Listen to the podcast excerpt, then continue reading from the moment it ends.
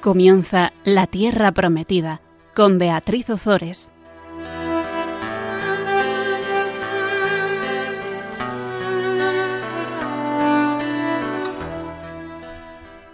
Buenas tardes, queridos oyentes de Radio María. Aquí estamos una vez más con todos vosotros compartiendo la palabra de Dios. Buenas tardes, Fabián. Buenas tardes, Beatriz. Aquí estamos al micrófono Fabián Melendi y Beatriz Ozores. Y antes de comenzar con, bueno, o de terminar ya con, con los reyes de Israel, vamos a invocar al Espíritu Santo. Ven, Espíritu Santo, llena, los corazones de tus fieles y enciende en ellos el fuego de tu amor. Envía tu espíritu y todo será creado. Y renovarás la faz de la tierra. Oh Dios, que has iluminado los corazones de tus hijos con la luz del Espíritu Santo, haznos dóciles a sus inspiraciones para gustar siempre el bien y gozar de su consuelo.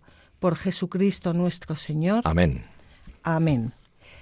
Pues en el, en el programa pasado veíamos cómo el rey Ezequías enferma de muerte y suplica al Señor que le cure, que le sane, porque todavía no tenía descendencia. Y bueno, pues por supuesto para él y era, era muy, muy importante, eh, o sea, pues no, no morirse dejando descendencia.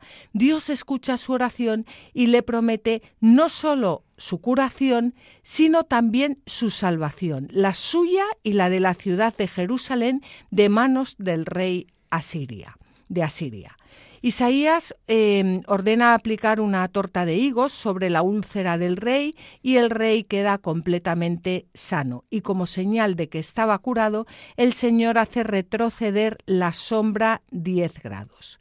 Por otra parte, veíamos cómo el rey de Babilonia envía emisarios a Ezequías, al rey Ezequías, con el fin de hacer alianza con él frente a Asiria. Ezequías intenta impresionar a estos emisarios con sus riquezas y desgraciadamente con sus riquezas que son, son las mismas que más adelante se van a llevar a Babilonia. Y después de todo esto, Ezequías muere y en su lugar reina su hijo Manasés. Pues bien, en el programa de hoy empezamos con el reinado de Manasés. Manasés, em, hijo de Ezequías. La tensión de la historia que el autor sagrado nos ha ido narrando hasta el momento va en aumento. En el horizonte está el castigo divino sobre Judá. ¿Cuál es el castigo divino sobre Judá?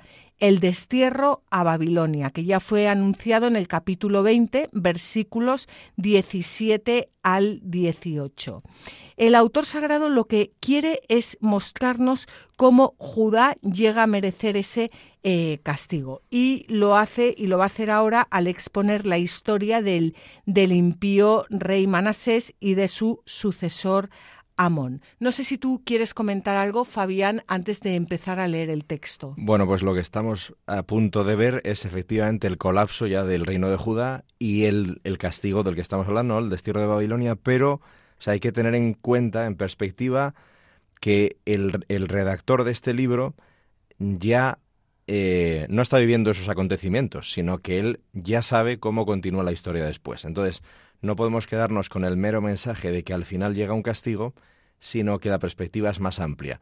Hay un castigo, sí, pero el redactor de esta historia ya está en la siguiente fase. Por lo tanto, la intención es todo lo que hacemos tiene sus consecuencias, pero no podemos quedarnos con que el último capítulo de la historia es el castigo, que se acaba todo y que es un desastre, sino que después hay más.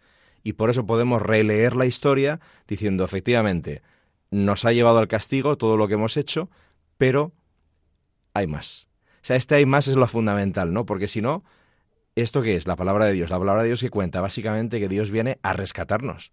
Entonces, está lo que hacemos nosotros están las consecuencias de lo que hacemos nosotros, pero siempre visto desde que al final el Señor nos rescata. Y esta, esta visión hay que tenerla en cuenta ahora que nos vamos a meter precisamente en el castigo. Nos rescata de, de, de, vivir alejados de Él, que es el castigo, el en sí, claro. Porque el castigo ahora va a ser, bueno, dentro, ahora dentro de unos capítulos, lo, de unos programas lo veremos, estamos llegando ya al final, el castigo va a ser el destierro a Babilonia, pero al fin y al cabo, ¿qué es el destierro a, a Babilonia? Es eh, el no poder alabar a Dios en el templo de Jerusalén, en el templo santo. Estar en contacto con Él, eso es, sí, sí. Exacto. Bueno, pues Vamos a, leer ahora los versículos 1 al 9 del capítulo 21 del segundo libro de los Reyes. Manasés tenía 12 años cuando empezó a reinar y reinó en Jerusalén 55 años. Su madre se llamaba Jefsibaj. Hizo lo malo a los ojos del Señor según las abominaciones de los gentiles que el Señor había arrojado de delante de los israelitas. Volvió a edificar los lugares altos que había destruido su padre Ezequías levantó altares a Baal y construyó una asera como había hecho Ahab, rey de Israel. Adoró a todo el ejército de los cielos y le tributó culto. También edificó altares en el templo del Señor, sobre el que el Señor había dicho, Estableceré mi nombre en Jerusalén. Edificó altares a todo el ejército de los cielos en los dos atrios del templo del Señor. Además hizo pasar a su hijo por el fuego. Echó conjuros y practicó magia negra. Nombró un nigromante y adivinos se prodigó en hacer lo malo a los ojos del Señor para irritarle. El ídolo de Aserá que había fabricado lo colocó en el templo, sobre el que el Señor había dicho a David y a su hijo Salomón, en este templo y en Jerusalén, elegidos de entre todas las tribus de Israel, pondré mi nombre para siempre. No volveré a hacer salir los pies de Israel del suelo que di a sus padres, pero sólo si perseveran cumpliendo todo lo que les ordené, toda la ley que les prescribió mi siervo Moisés. Pero no escucharon, y Manasés les sedujo, para obrar peor que las naciones a las que el Señor había aniquilado delante de los israelitas. Pues es impresionante cuando leemos esto, porque dice aquí que Manasés se prodigó en hacer lo malo a los ojos del Señor para irritarle. Ese es el pecado, hacer lo malo a los ojos del Señor sabiendo lo que uno hace y para irritar al Señor, no porque se, se haya equivocado. Eh, si nosotros mm, estuviéramos leyendo un libro de historia propiamente dicho, pues no nos contaría esto. Claro, sería irrelevante. Serían solo los datos. Los datos de las guerras, el rey de Asiria, el faraón de Egipto, el rey de Babilonia y cómo Israel era un pequeño, mm, eh, bueno, pues un, pequeño eh, núcleo ya, porque a veces es vasallo, a veces no, entre todos estos grandes reyes y nos contarían las guerras y los años y, y en cambio esta es la historia de nuestra vida, es la historia de nuestra salvación. Y lo que nos viene a decir es que poco importa eh, que cosas que, para nosotros ahora son importantísimas, que si mi familia es tal, que si desciendo de tal, que si he hecho esta carrera, que si trabajo en tanto, que si tal, que si cual. Y, y, el, autor sagrado nos está diciendo, la historia de tu vida, hay una historia que está muy por encima de, todos tus, méritos humanos y es si das la espalda a Dios o no. Si quieres vivir la historia de tu vida de la mano de Dios o, o, o de espaldas a Dios. Si tú eliges amar, amar con tus ojos puestos en el amor, que es Dios y por supuesto que es Cristo, y quieres recorrer esa historia de la mano de María, o si tú eliges darle la espalda y te limitas pues a llevar una vida completamente mundana que el día que te mueras no va a ir a ninguna parte. Y es importante leer la historia de la salvación así, porque así podemos aplicar toda esta historia a nuestras vidas. Y al final lo que el autor sagrado nos está diciendo es, cuando eh, tenéis ídolos, cuando os alejáis de Dios, eh, viene el, pecado, lleva implícito el castigo. El castigo que es vivir lejos de Dios. ¿Cuál fue el castigo de Adán y Eva? Eh, no, no tener acceso al paraíso. ¿Cuál es el castigo del pecado?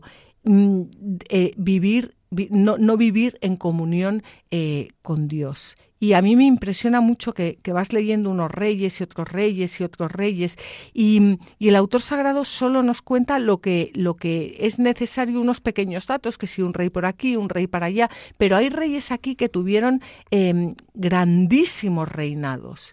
Y al autor sagrado es que no, o sea, es que como dirían, vamos, le resbala, como dirían hoy en día Pero esto es la historia de nuestra salvación.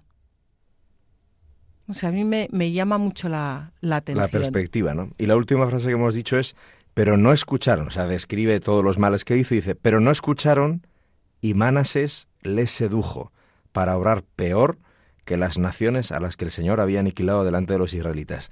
Y esto, como dices tú, que está hablando de nuestra vida y de nuestra vida en el espíritu o rechazando al espíritu, que habita en nosotros, resulta que en los verbos, ¿eh? no escucharon. Y Manases, que en este caso está representando al mal espíritu, ¿no? Les sedujo, les sedujo, como en el jardín, y les sedujo hablando. Por tanto, oían a Manasés, pero no escuchaban a Dios. Y dice, les sedujo para obrar peor que las naciones a las que el Señor había aniquilado delante de ellos. Es decir, habían visto, tenían datos, pero podían interpretar los datos, es decir, nosotros podemos interpretar los datos de nuestra vida cotidiana, no solo los datos especiales, cotidiana, oyendo todo el ruido que nos rodea y que nos dispersa, o escuchando. Y si escuchamos, probablemente interpretaremos lo que nos pasa en otra clave, que es lo que estabas diciendo tú. Hay reyes que sin pena ni gloria la Biblia nos los los fulmina en dos líneas, dices, ¿cómo es posible? ¿No habrá hecho nada esta persona? Claro, pero no es relevante, porque obró desde el ruido, no escuchando. Por tanto, estaba dispersa, no en comunión. Entonces, esta es la clave también, ¿no? De, digo, para nuestra propia lucha cotidiana. Sí, y, luego que, que, cuidadito, porque aquí vemos a Manasés seduciendo y ese Manasés podemos hacer, podemos ser cualquiera de nosotros. Claro, Mucho cuidado. Exacto, exacto. Claro, Apliquémonoslo. Claro, que, que además nosotros por el bautismo somos reyes y que hacemos tantas veces seduciendo a otras personas, hacer el mal. No, no, yo no hago esas cosas. No, no, pues, pues a ver cómo haces el examen de conciencia esta noche, porque todos lo hacemos. ¿eh? Bueno, pues Manasés fue el rey que más tiempo permaneció en el trono de Judá, que fueron 55 años, y estos 55 años estuvo como vasallo de Asiria. Claro, no tenía ninguna fortaleza, había dado la espalda a Dios y lo único que hacía era adorar ídolos y, y, no era no, no, estaba no estaba fuerte era vasallo vasallo de, otro reino de los asirios y como ya hemos dicho, desde el punto de vista religioso, esto es lo, único que le parece eh, interesar al autor eh, sagrado. Este Manasés fue totalmente contrario a la reforma religiosa que, que, había emprendido su padre y su reinado fue tan desastroso, tan desastroso, como vamos a ver a continuación, que que, por su causa Dios ya decide mm, llevar a término la ruina de Jerusalén.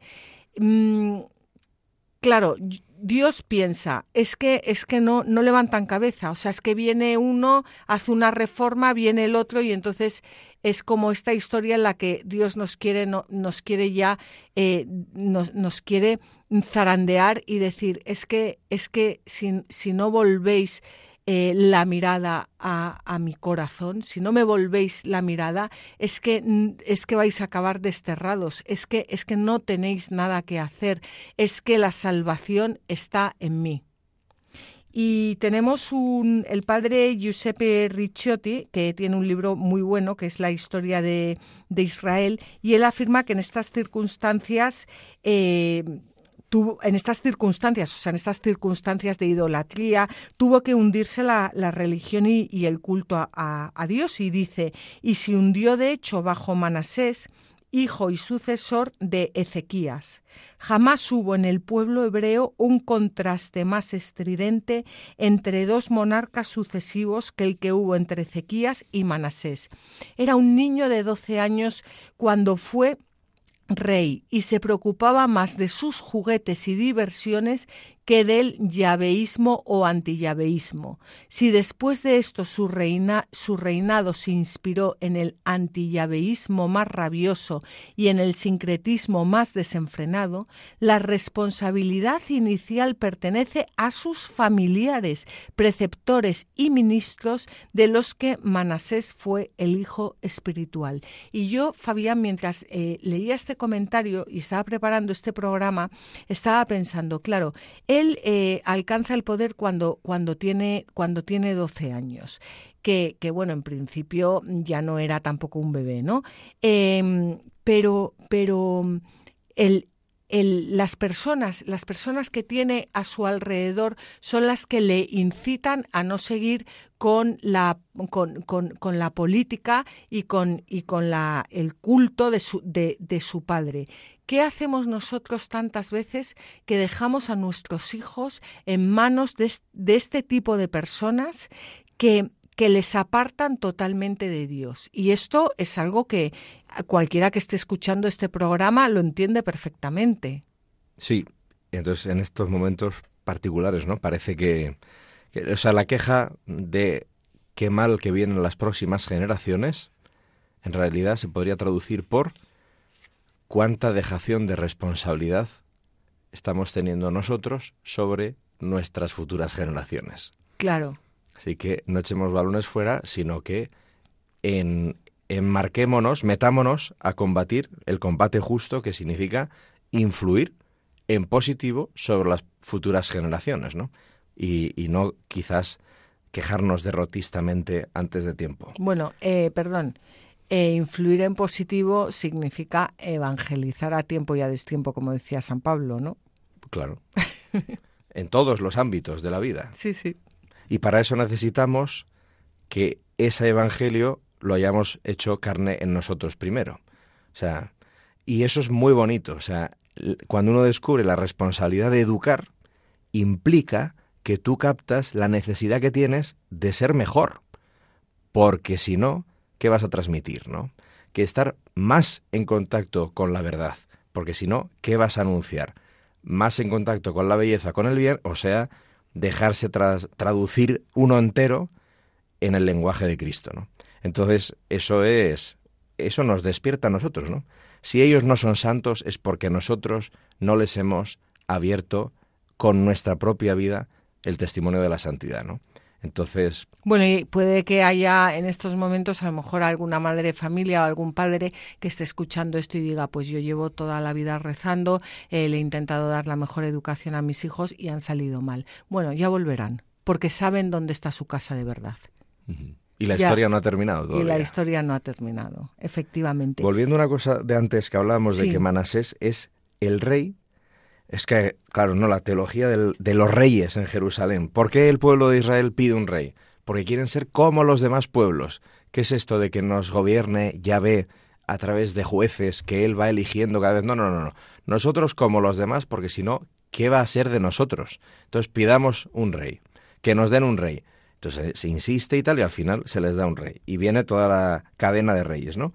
Pues Manasés resulta que es el rey que va a estar más tiempo en el trono, del pueblo y resulta que es vasallo de Asiria. O sea, traducido, cuando nosotros nuestras cualidades y características y circunstancias las queremos ejercer al margen de la fuente de todo bien, que es Dios, ¿qué pasa? Que nos volvemos esclavos de nuestros propios vicios, nuestras propias adicciones, nuestro propio ego, en fin. Entonces, eh, esta es la gran lección de la monarquía en Israel, ¿no? Nosotros somos unos máquinas, estupendo. En cuanto te alejes de la fuente de todo bien, tú mismo te sepultarás con tus propias cualidades. Y viceversa, quizás no tienes grandes cualidades, pero como te pongas a servir al único que es Señor, de ahí brotará la libertad y el bien, ¿no? Entonces, mm, bueno, pues un, un detalle que había aquí, ¿no? Mm, desde luego. Pues la conducta de Manasés fue tan nefasta que, que bueno, el Señor ya no, no sabía cómo manifestarse y, y, se manifiesta, bueno, vamos a ver lo que dice a través de sus profetas. Entonces el Señor habló por medio de sus siervos los profetas, diciendo, A causa de las abominaciones que ha cometido Manasés, rey de Judá, peores que las que cometieron antes que él los amorreos, y por haber hecho pecar de idolatría incluso a Judá, por eso así dice el Señor Dios de Israel. He aquí que voy a traer tal desgracia sobre Jerusalén y Judá, que a cuantos la escuchen les zumbarán los oídos. Extenderé sobre Jerusalén el cordel de Samaría y la plomada de Ahab. Limpiaré Jerusalén como se limpia un vaso que se friega y se vuelve boca abajo. Desecharé el resto de mi heredad y los entregaré en manos de sus enemigos. Serán objeto de despojo y rapiña para todos sus enemigos, porque hicieron lo malo a mis ojos y se convirtieron en mis irritadores, desde el día en que sus padres salieron de Egipto hasta hoy. Manasés derramó además muchísima sangre inocente, hasta llenar Jerusalén de un extremo a otro. Esto sin contar el pecado que hizo cometer a Judá haciendo lo malo a los ojos del Señor. Bueno, pues Manasés va de mal en peor y aquí podemos ver que el pecado, eso cuando decimos eh, un mal menor, no hay mal menor, o sea, el mal es el mal y el bien es el bien. Lo que sí que hay es que a veces hay pecadillo, pero el pecadillo te lleva al pecado, el pecado te lleva al pecadazo y el pecadazo te lleva al, tortazo. Entonces, em, eh, Manasés eh, o sea, va, va, va, va, va de, de, mal en peor, como como cualquier persona que, que entra, que, que, mete ya el pie en, en, el mundo del, del, pecado y además a conciencia, porque ya, ya lo hemos leído antes, que lo hacía para irritar a Dios, o sea, era muy consciente de lo que estaba haciendo y habla el texto aquí al final que derramó muchísima eh, sangre inocente hasta llenar Jerusalén de un extremo a otro. Por, o sea, la sangre inocente ya es lo peor, porque ya no es solo matar al enemigo, es que es matar a, personas inocentes. Y, a las que no mataba les inducía a, pecar. Bueno, pues entre la sangre inocente derramada por Manasés, la tradición judía entendió que estaba la de Isaías y aparece esto en una obra posterior conocida como la Ascensión de Isaías, en la que se narra eh, su martirio a manos de Manasés. Manasés ordena aserrar a... Mm, ordena, ordena asear, perdón, a Isaías con una sierra de madera. Y eh, a ellos es a lo que parece hacer alusión el autor de la carta a los hebreos cuando dice en el, en el versículo 37 del capítulo 11, fueron apedreados, aserrados muertos a espada, anduvieron errantes cubiertos con pieles de oveja y de cabra, necesitados, atribulados y maltratados. O sea, es, es ya el, el, el culmen de los cúlmenes, o sea, a cerrar al, al, al, gran, al gran Isaías, al gran profeta de Dios, al, eh, no, solo, no solo quería irritar a Dios, sino que, que quería matar a Dios a través de sus profetas, que eso es lo que, lo que vivimos a lo largo de todos los siglos, pues con todas las eh, persecuciones y lo que estamos eh, viviendo ahora, cuántos cristianos perseguidos. Y eh, por otra parte, no sé si tú quieres añadir algo a esto, pues por otra parte, y según el segundo libro de las Crónicas, el capítulo 33, versículos 11 al 20, y según también fuentes asirias, Manasés fue conducido prisionero a Babilonia. Y allí en Babilonia, Manasés se convirtió y, eh, e hizo penitencia mm, volvió a Judá y combatió la idolatría. La oración de este rey convertido se encuentra entre los apéndices de, la, Vulgata, aunque no forma parte de los libros canónicos eh, de la Biblia según el concilio de Trento. Pero eh, San Juan Crisóstomo nos habla de este arrepentimiento de Manasés. Manasés había cometido sacrilegio sin número, había extendido sus manos contra el santuario, introducido la abominación en el templo de Dios, inundado de sangre la ciudad y cometido muchos otros crímenes tan grandes que no merecían perdón. Sin embargo, después de tamaña iniquidad, todo eso quedó lavado. ¿Cómo? Por el arrepentimiento y la enmienda. Porque no hay un solo pecado que no ceda y se retire ante la fuerza de la penitencia, o mejor decir, ante la gracia de Cristo. Y en efecto, basta que nos convirtamos para tenerle al punto a nuestro lado. Ahora bien, si nosotros nos decidimos a ser buenos, nadie hay que nos lo pueda impedir. Mejor, hay uno que quisiera impedírnoslo, y es el diablo, pero no lo consigue, como tú te resuelvas a abrazar el bien, y tengas de este modo a Dios por aliado tuyo en la lucha. Bueno, es lo de siempre, lo que hablaba Santa Teresa, una determinada determinación a obrar el bien, a abrazar a Dios y ahí el demonio no puede. O sea, el demonio, si nosotros de verdad eh, nos, nos, nos, tomamos la determinación de seguir a, a nuestro Señor Jesucristo, ahí el, el, demonio no, no tiene nada que hacer, porque fíjate, eh, dice, eh, por el arrepentimiento y la enmienda, el arrepentimiento y la enmienda, porque no hay un solo pecado que no ceda y se retire ante la fuerza de la penitencia o mejor o, o por mejor decir ante la gracia de Cristo. Espectacular. Hablamos de Manasés, que empieza a reinar con 12 años y que dura 55 en el trono, es decir, que estamos hablando de una persona que se tira 67 años haciendo el mal y cuando llega a la vejez en esa época, le cae la del pulpo. Se lo llevan a él solo, es una especie de anticipo de lo que le va a pasar al pueblo, ¿no? Le llevan a él solo a Babilonia. ¿Y qué le pasa en Babilonia? Qué desastre, cómo ha terminado su vida, ves, ya se veía venir, cómo no, pero si era un desastre, acabó en el desastre final. Pues no, acabó en penitencia y enmienda. ¿Por qué? Porque la última palabra y este es el mensaje, la última palabra la tiene la gracia de Cristo. O sea que eso de desesperar, hablábamos antes, ¿no? Sí. ¿Cómo es que mis hijos, mis nietos, tal? Eso de desesperarse no viene en el diccionario nuestro. No existe. ¿Por qué? Porque la gracia de Cristo puede ser la última palabra siempre. Bueno, y ya una vez arrepentido, muere Manasés. Vamos a leerlo, los versículos 17 al 18 del capítulo 21 del segundo libro de los Reyes. El resto de los hechos de Manasés, todo lo que hizo y los pecados que cometió, ¿no están escritos en los libros de las crónicas de los reyes de Judá? Manasés fue a descansar con sus padres y fue enterrado en el jardín de su casa, en el jardín de Uza. En su lugar reinó su hijo Amón. Antes de continuar con Amón, si te parece, vamos a hacer una, una pausa. Thank you.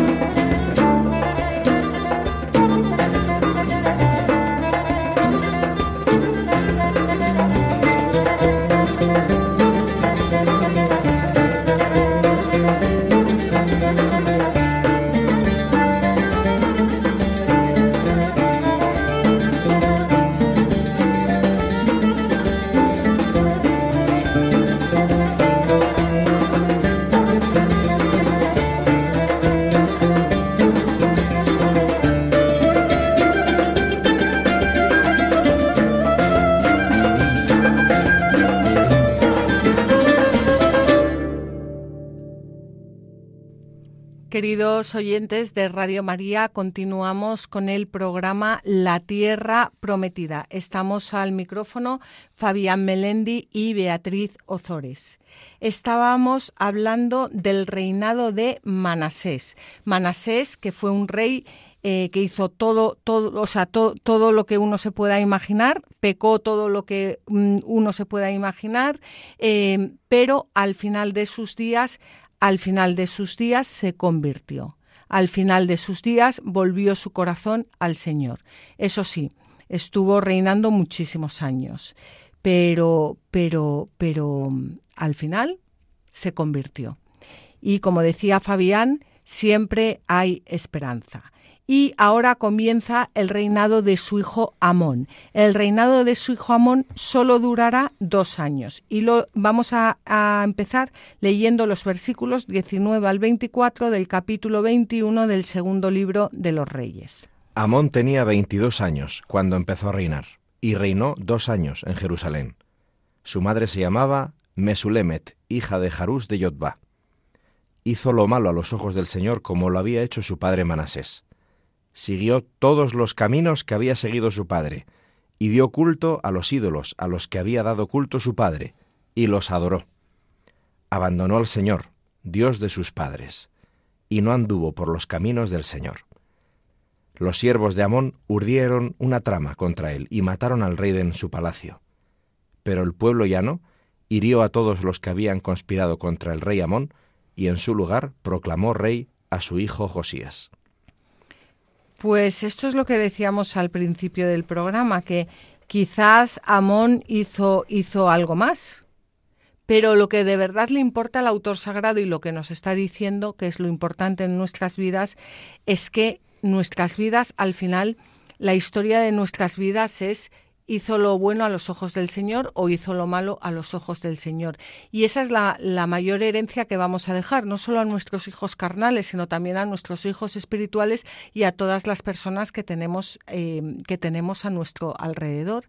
Esa será la historia de nuestras vidas. Correcto. Me resuelta la fábula esta de que uno entra en un cementerio y entra y ve las lápidas y dice, tres meses de vida, siete años de vida, y aquí todos, todos murieron, no llegó ninguno a la adolescencia o qué. Y entonces le dicen los del pueblo, no, no, es que aquí contamos los segundos que de verdad vive la gente que aquí está enterrada, ¿no? Aunque hayan vivido 90 años. Bueno, pues un poco esto me acaba de recordar lo que decías. Oye, al hilo de lo que estábamos ahora leyendo, de Amón, es impresionante como en estos pocos versículos la escritura utiliza, está sintetizando la teología que antes hablábamos de que los reyes de Judá no pueden ser como los reyes de los pueblos paganos, ¿no? Y entonces aquí hace la comparativa. Dice, Amón siguió todos los caminos que había seguido su padre, Manasés, y dio culto a los ídolos a los que había dado culto su padre, y los adoró. Punto. Abandonó al Señor, Dios de sus padres, claro. O sea, ¿qué está diciendo el autor? Manasés era el padre de Amón, y Amón tomó a Manasés como si fuera un absoluto, era un cretino. Tuvo a un hijo que también era cretino y ¿qué hizo? Aprender de su cretinismo, ¿no? Y entonces, dice el autor sagrado, era rey y no se enteró. ¿Qué significaba ser rey de Israel? Significaba ser siervo del único rey, que es Dios. Cuando nosotros los cristianos decimos que Cristo es rey, y por tanto nosotros, los reyes en él, claro, esto es muy fuerte, ¿no? Cuando los primeros cristianos dicen que Cristo es rey y Señor, están diciendo que es divino, porque el rey de Israel es Dios y los reyes son siervos del rey, ¿no? Entonces, eh, Dios de sus padres, y no anduvo por los caminos del Señor. O sea, el rey de Israel no lo fue, porque no fue siervo del único rey, sino que se esclavizó a Asiria. ¿Quién mandó a Siria? Nunca fue rey, porque nunca fue libre como son los siervos del rey de Israel, que es Dios, ¿no? O sea, esta es la teología que siempre está ahí eh, moviéndose en estos textos de la Biblia de la monarquía de Israel y que cuando la captamos, pues entonces ya entendemos de qué va el asunto, ¿no? Y eso cuando un cristiano dice, yo soy siervo de Dios, yo soy, me entrego del todo a Jesucristo, le entrego la vida a Cristo, claro, desde fuera suena fatal, ¿no? ¿Cómo que le, no, no, no, Tú haz tu vida, sé tú mismo, sé libre. Claro, claro, ves que lo que el cristiano está diciendo es, Cristo es mi libertad. Porque en Él soy yo en plenitud y más todavía, porque me hago a su medida y me agranda mi ser. Claro, esto, quien no ha tenido la experiencia, estoy hablando de bautizados, no de los de fuera ahora, quien no ha tenido la experiencia no lo entiende y le escandaliza. Y el demonio quiere que te escandalice, porque no quiere que le entregues la libertad a Cristo, porque no quiere que seas libre. Quiere que te sometas, ¿no? Que seas esclavo. Claro. Efectivamente. Pues yo antes de continuar quería también eh, eh, hacer hincapié, que ya lo hemos dicho muchas veces, pero en el tema de la idolatría. La idolatría, la idolatría es un pecado gravísimo. Es el pecado más grave que hay porque va contra el primer mandamiento. El primer mandamiento es amarás a Dios sobre todas las cosas. El amar a Dios sobre todas las cosas lleva implícito que antes yo he acogido el amor de Dios. Claro, para que yo pueda amar a Dios sobre todas las cosas, primero tengo que acoger su amor. Si yo no acojo el amor de Dios, yo no puedo amar ni a Dios, ni al prójimo, ni a nadie. Claro, esto, esto es muy importante y viene al hilo de lo que decíamos de entregarle la vida a Cristo o no. Eh, y el que no ha tenido la experiencia no puede entender lo que significa esa frase, porque cuando tú dices, eh, tú Beatriz estás diciendo, el primer mandamiento, el más importante, el que da sentido a todos los demás es amarás a Dios sobre todas las cosas. Y entonces el que está fuera dice, joder, vaya tiranía. me está obligando a que le ame sobre todas las demás cosas que se supone que yo amo. Y dos, ¿cómo me van a obligar a amar? Claro, es que quien piensa así aún no ha vivido el amor de Dios. Porque ¿de qué hablan los mandamientos de la Biblia? De lo que brota de tu, de tu interior. Esa fuerza que te impulsa a actuar. Esos son los mandamientos en la Biblia, no unas reglas externas, sino lo que mueve todo tu ser en una dirección en la vida. Eso es un mandato que viene de Dios. ¿Y cuál es el mandato más importante? El primero que viene de Dios. Ama. ¿Y por qué? Porque Dios es el motor de todo. Y Él es solo amor. Entonces, cuando tú te has encontrado con Él, ¿qué es lo único que puede salir de ti? Amar. ¿Y a quién? Primero de todo, al que te enseña a hacerlo, al que le da sentido a que ames cualquier cosa, al que cuando ya has conocido no puedes dejar de hacer lo que hace él. Como dice Jesús, yo hago lo que he visto hacer a mi Padre. ¿Y qué es? ¿Amar? ¿Amar? ¿Quién era lo más importante de la vida de Jesús? Abba, papá, mi padre, mi padre. Yo hago la voluntad de mi padre, lo que he visto hacer mi padre, lo que le he escuchado a mi padre. ¿Por qué? Porque ese es un alimento que vosotros no conocéis, le dice a los discípulos. Yo tengo una vida que si vosotros me la pidierais os la daría, y brotarían de vosotros caudales de vida de fuente de agua viva, ¿no? El que lo ha vivido entiende lo que Jesús está diciendo. El que no lo ha vivido, vaya losa que le ha caído encima. Pues este es el punto del amor. Y además nos lo dice, nos lo dice muy claro a lo largo, a lo largo de, de, toda la Biblia, como el, el, Señor, o sea, te, te, nos, nos, lleva a eso, nos lleva al, al, al, amor. Dice, dice en Éxodo 22.5, yo el Señor soy tu Dios. Eh, que te he sacado del país de Egipto, de la casa de servidumbre. No habrá para ti otros dioses delante de mí. No te harás escultura ni imagen alguna, ni de lo que hay arriba en los cielos, ni de lo que hay abajo en la tierra, ni de lo que hay en las aguas debajo de la tierra. No te postrarás ante ellas, ni les darás culto. Escrito está, al Señor tu Dios adorarás, solo a Él darás culto. Pues nada, aquí estamos, un ídolo tras otro. Y vamos a ver eh, lo que nos dicen las constituciones apostólicas. No existe un pecado mayor que la idolatría, pues es una impiedad para con Dios. Pero también este pecado es perdonado, gracias a un arrepentimiento sincero. Ahora bien, si uno peca con premeditación y tienta a Dios, porque considera que no castiga a los malvados, ese no tendrá perdón. Así fue Amón, el hijo de Manasés. En efecto, dice la escritura, Amón concibió un mal pensamiento de prevaricación y dijo, Mi padre pecó mucho desde su juventud y se arrepintió en la vejez. Ahora yo caminaré conforme a las pasiones de mi alma, y al final me convertirá el Señor. Hizo el mal en presencia del Señor, por encima de todos los que habían existido antes, y el Señor Dios lo exterminó con rapidez de su buena tierra. Sus servidores lo atacaron, y lo mataron en su propia casa, y tan solo reinó dos años. Pues ahí, ahí le tenemos. Esto, esto también ahora de cara a la pedagogía, ¿no? Eh, a veces está un poco de moda en algunos ambientes. No, no, no, no. No, no corrijamos. No, no, no, no, no. Soportemos las impertinencias constantes de la gente a la que se supone que tenemos que educar o lo que sea, ¿no? No, no, porque ya madurará, ya se estrellará el solo, pero yo no, porque no vaya a ser que le coarte y tal. No, no, no. Eso es un gran daño que le estás haciendo a esa persona, porque la estás deformando. Entonces, ¿la quieres de verdad? Como dice el dicho, ¿no? Bien entendido, claro. Quien bien te quiere, te hará llorar. Pero claro, ¿por qué? Porque quiere tu bien. Antes hablamos de la dejación de responsabilidad, ¿no? Hay las futuras generaciones. Qué mal va el mundo, qué mal se va a poner, todavía peor ya. ¿Y tú? Ahuecando la. Bueno, pues entonces esto es lo que estamos viendo con Amón, ¿no?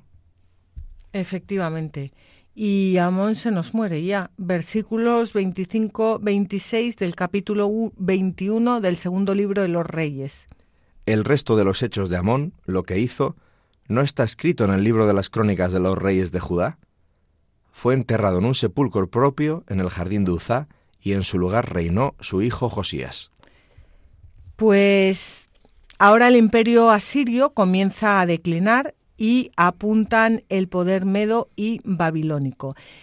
Nínive, como bien sabemos, va a ser destruida en el año 612. Mm, y una vez más, el autor sagrado lo que nos está mostrando es cómo, lo, ese, resto que ha quedado ahí en, en, el reino de Judá, eh, eh, la ciudad de Jerusalén, pues al final está pendiente de un hilo mm, dependiendo de eh, los imperios que tenemos a nuestro alrededor. Y esa es un poco nuestra vida. Esa es un poco nuestra vida. Vivimos un poco dependiendo de, eh, de qué partido gana en la política, de quién gobierna, de quién no gobierna, de qué nos hacen, de qué nos dejan de hacer, del trabajo, del no sé qué. Todo menos, menos dedicarle tiempo al Señor, menos poner nuestros ojos fijos en el Señor. Y esto es el mundo, pero esto es el mundo desde que Adán y Eva fueron expulsados del paraíso. Y estamos pendiendo de, un hilo, pero ese hilo, ese hilo es el hilo que, eh, que eh, a través del cual eh, el Señor nos sostiene. Y es la libertad del doble filo. No podemos escaquearnos de la decisión constante de en qué gastamos el tiempo y la atención. ¿Miramos a Dios o echamos balones fuera? Pues pues efectivamente. Bueno, pues esta, esta situación que, que, nos, que vamos a ver ahora internacional va a permitir al rey eh, Josías una independencia de, Asiria y un intento de hacer resurgir el reino de eh, Judá. Pero no lo va a conseguir, no lo va a conseguir porque no terminan de tirar para adelante, porque el Señor ya había visto que es tantos reyes y tantos reyes que al final no, no, queríais reyes, ahí los tenéis, pero los tenéis para que veáis que, no vais a llegar a ningún sitio. Así que vamos a comenzar con el reinado de Josías en Judá eh, versículos 1-2, capítulo 22 del segundo libro de los Reyes. Josías tenía ocho años cuando empezó a reinar y reinó treinta y un años en Jerusalén. Su madre se llamaba Yedidá y era hija de Adaías, de Bascat. Hizo lo recto a los ojos del Señor y siguió en todos los caminos de su padre David, sin apartarse a derecha o a izquierda. Fíjate que, dice, y siguió todos los caminos de su padre David. O sea, su padre es David, no es Amón. Claro. ¿Y por qué es David? Porque David era el siervo de Dios. Claro. Porque su rey es Dios. Claro. Pues desde luego se le hace la, mayor alabanza que se le podía hacer a un rey de, de, Judá, el, el, considerarle hijo de eh, David. ¿Qué va a hacer Josías? Josías va a llevar a cabo una reforma eh, religiosa fundamentada sobre un libro encontrado en el templo.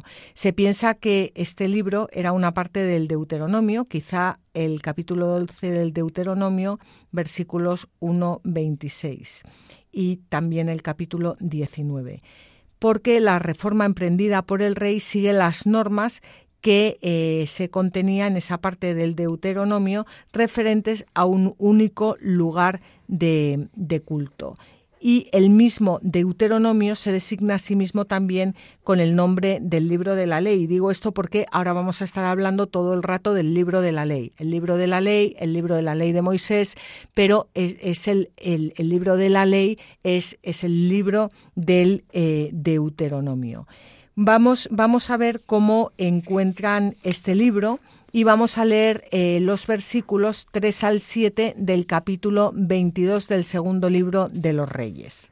El año decimoctavo del rey Josías, éste envió al escriba Safán, hijo de Salías, hijo de Mesulam, al templo del Señor, encargándole: Sube hasta Gilquías, el sumo sacerdote, y que prepare el dinero depositado en el templo del Señor, el que los guardias de las puertas han ido recogiendo del pueblo que lo pongan a disposición de los supervivientes de los trabajos en el templo del Señor y que lo entreguen a quienes realizan los trabajos en el templo del Señor, para reparar los desperfectos del templo, a los carpinteros, constructores, albañiles, y lo destinen a comprar madera y piedra tallada con objeto de reparar el templo. No se les controlará el dinero que se ponga a su disposición, pues actúan con honradez. Bueno, antes habíamos dicho que el pecado, eh, el pecado va de mal en peor, pero, pero el bien también. El, cuando uno se dispone a hacer el bien, tiene que empezar por alguna parte. ¿Por dónde empieza el rey, el rey Josías? El rey Josías empieza por el templo. Y esto es muy importante en nuestras vidas, porque el, templo, eh, a lo largo de todo el Antiguo Testamento, el templo de Jerusalén es un es, es, tipo, es figura del templo con mayúscula que es nuestro Señor Jesucristo. Y cuando nosotros queremos, eh, queremos volver nuestra vida al Señor, lo importante es empezar por el templo con mayúscula, que es eh, Jesucristo. Y para ello tenemos que empezar restaurando nuestro propio templo, nuestro cuerpo, arrepintiéndonos, eh, comportándonos como verdaderos hijos de Dios, en, confesándonos, eh, eh, bueno, pues haciendo penitencia, porque cuando nosotros volvemos nuestros ojos a Dios, cuando estamos en gracia, nuestro cuerpo es templo de la Santísima Trinidad. Correcto. Y de hecho, el, el recurso que utiliza este trocito es repetir muchas veces el templo del Señor, el templo del Señor, el templo del Señor. Es decir, ¿qué es importante, el templo o el Señor del templo? Pues el Señor del templo. ¿Y qué es el templo del Señor? El lugar de la presencia del Dios vivo en medio de su pueblo. O sea, ¿cómo es posible esto que estabas diciendo tú, que es la clave de todo? ¿Cómo es posible recomenzar, empezar la conversión que cada uno tiene que hacer? por un sitio. ¿Por cuál? Por el templo del Señor, decías tú, es decir, por estar en la presencia del Dios vivo. ¿Y eso cómo se dice de forma sencilla? La oración. No existe auténtica conversión sin oración, porque no es posible para el hombre. Entonces, eh, si queremos que la cosa mejore, ¿cuál es la obra prioritaria que nos cabe empezar a hacer? Oración. Oración. Oración verdadera, claro. Oración. Es la única vía posible aún de, de esperanza. La oración. Volver a la oración. Claro, y eso lo sabe perfectamente el demonio. Y mm, el príncipe de este mundo. Y por eso estamos en televisión, teléfonos móviles, redes sociales, em, eh, adicciones que te meten por todas partes para caer en la pornografía, en el alcohol, en el tal. Entonces, eso es el mundo. Ludopatía. Sí, el, el, el mundo eh, no hace esto porque, porque te quiera fastidiar, ni hace esto porque es la forma de eh, desviarte de, de la oración. Es eso. Desconéctalo y está muerto. No, no, no, no, tiene más.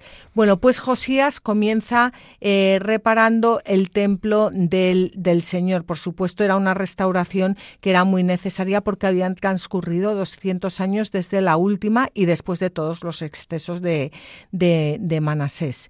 Y Josías lo que hace es aplicar las disposiciones establecidas por Joás, que ya habíamos visto en el capítulo 12, versículos 10 al 16 de, del segundo libro de los Reyes.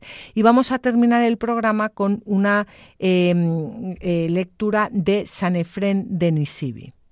Josías comenzó a reinar e hizo lo que era agradable a Dios durante los 31 años que reinó. En el año décimo, duodécimo de su mandato comenzó a purificar a Judá y a los habitantes de Jerusalén y quitó todas las religiones extranjeras introducidas por Manasés, derribó los santuarios y los altares.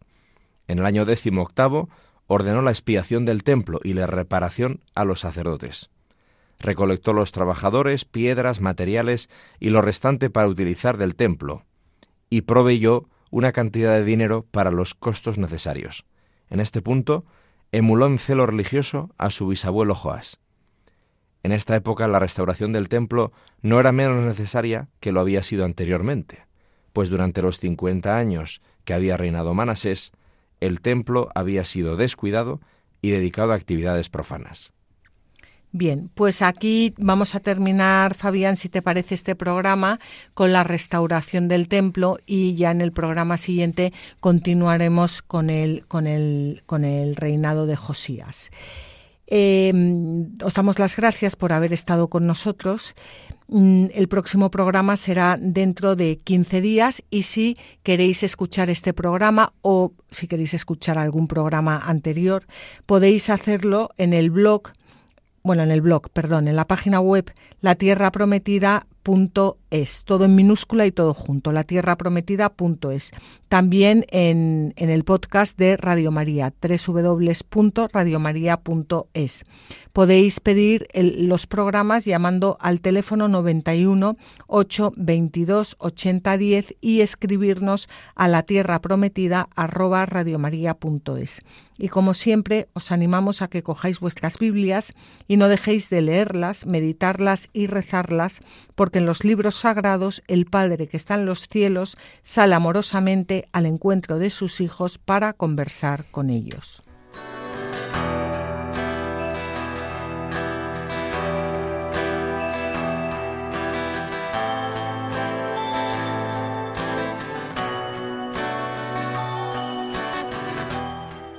Así concluye La Tierra Prometida con Beatriz Ozores.